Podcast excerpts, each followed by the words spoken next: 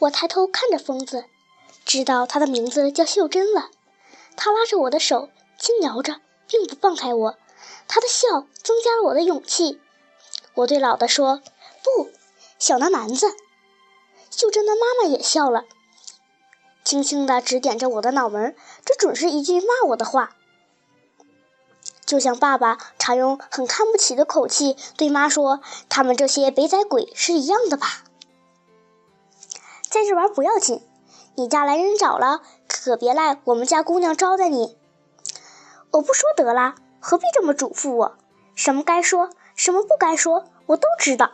妈妈打了一只镯子，藏在她的小首饰箱里，我就从来不告诉爸爸。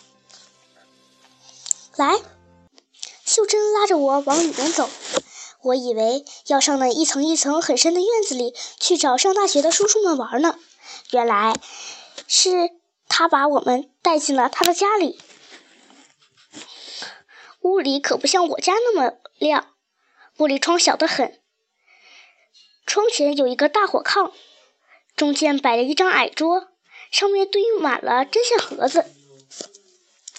秀珍拿起了一件没做完的衣裳，朝我身上左比右比，然后高兴地对进来他妈妈说：“妈，您瞧，我说怎么着，刚合适，那我们就开影子吧。”说着，他找来一根横子，绕着我的脖子量，我就由他摆弄，只管看墙上的那张画。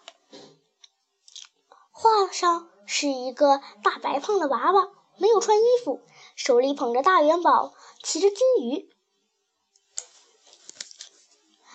秀珍看过来，见我仰着头，她也看见了那张画，要看炕上去。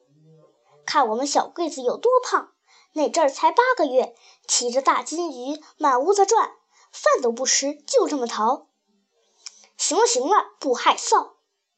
秀珍说的正高兴，我也听得稀里糊涂。长班老王进来了，不耐烦地瞪了秀珍一眼。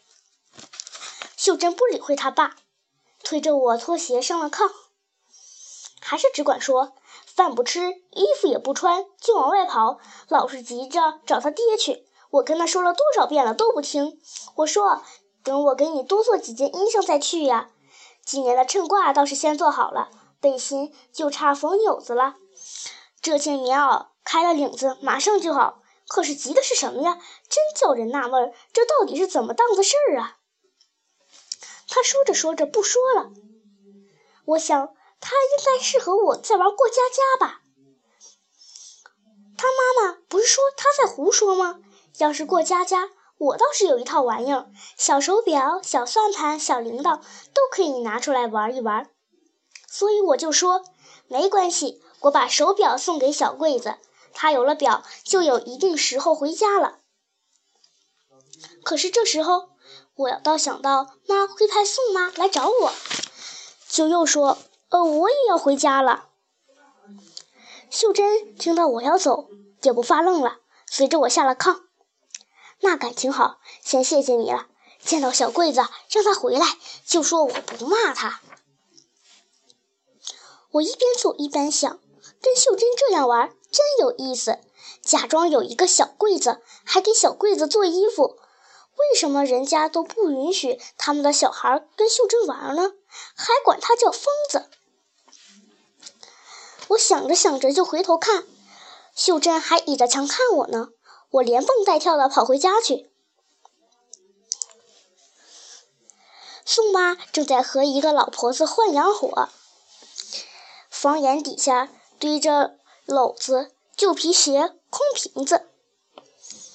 我进了屋，就找出我的手表来，小小圆圆的金表，镶着几颗亮亮的钻石，上面的针已经不能走动了。妈说要修理，可是一直放着。我很喜欢这手表，常戴在手上玩，就归我了。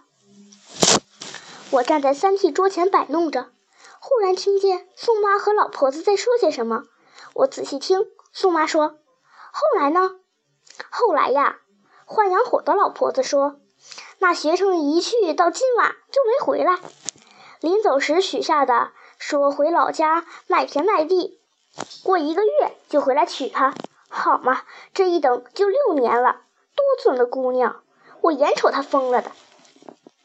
还说怎么着，还生了个孩子。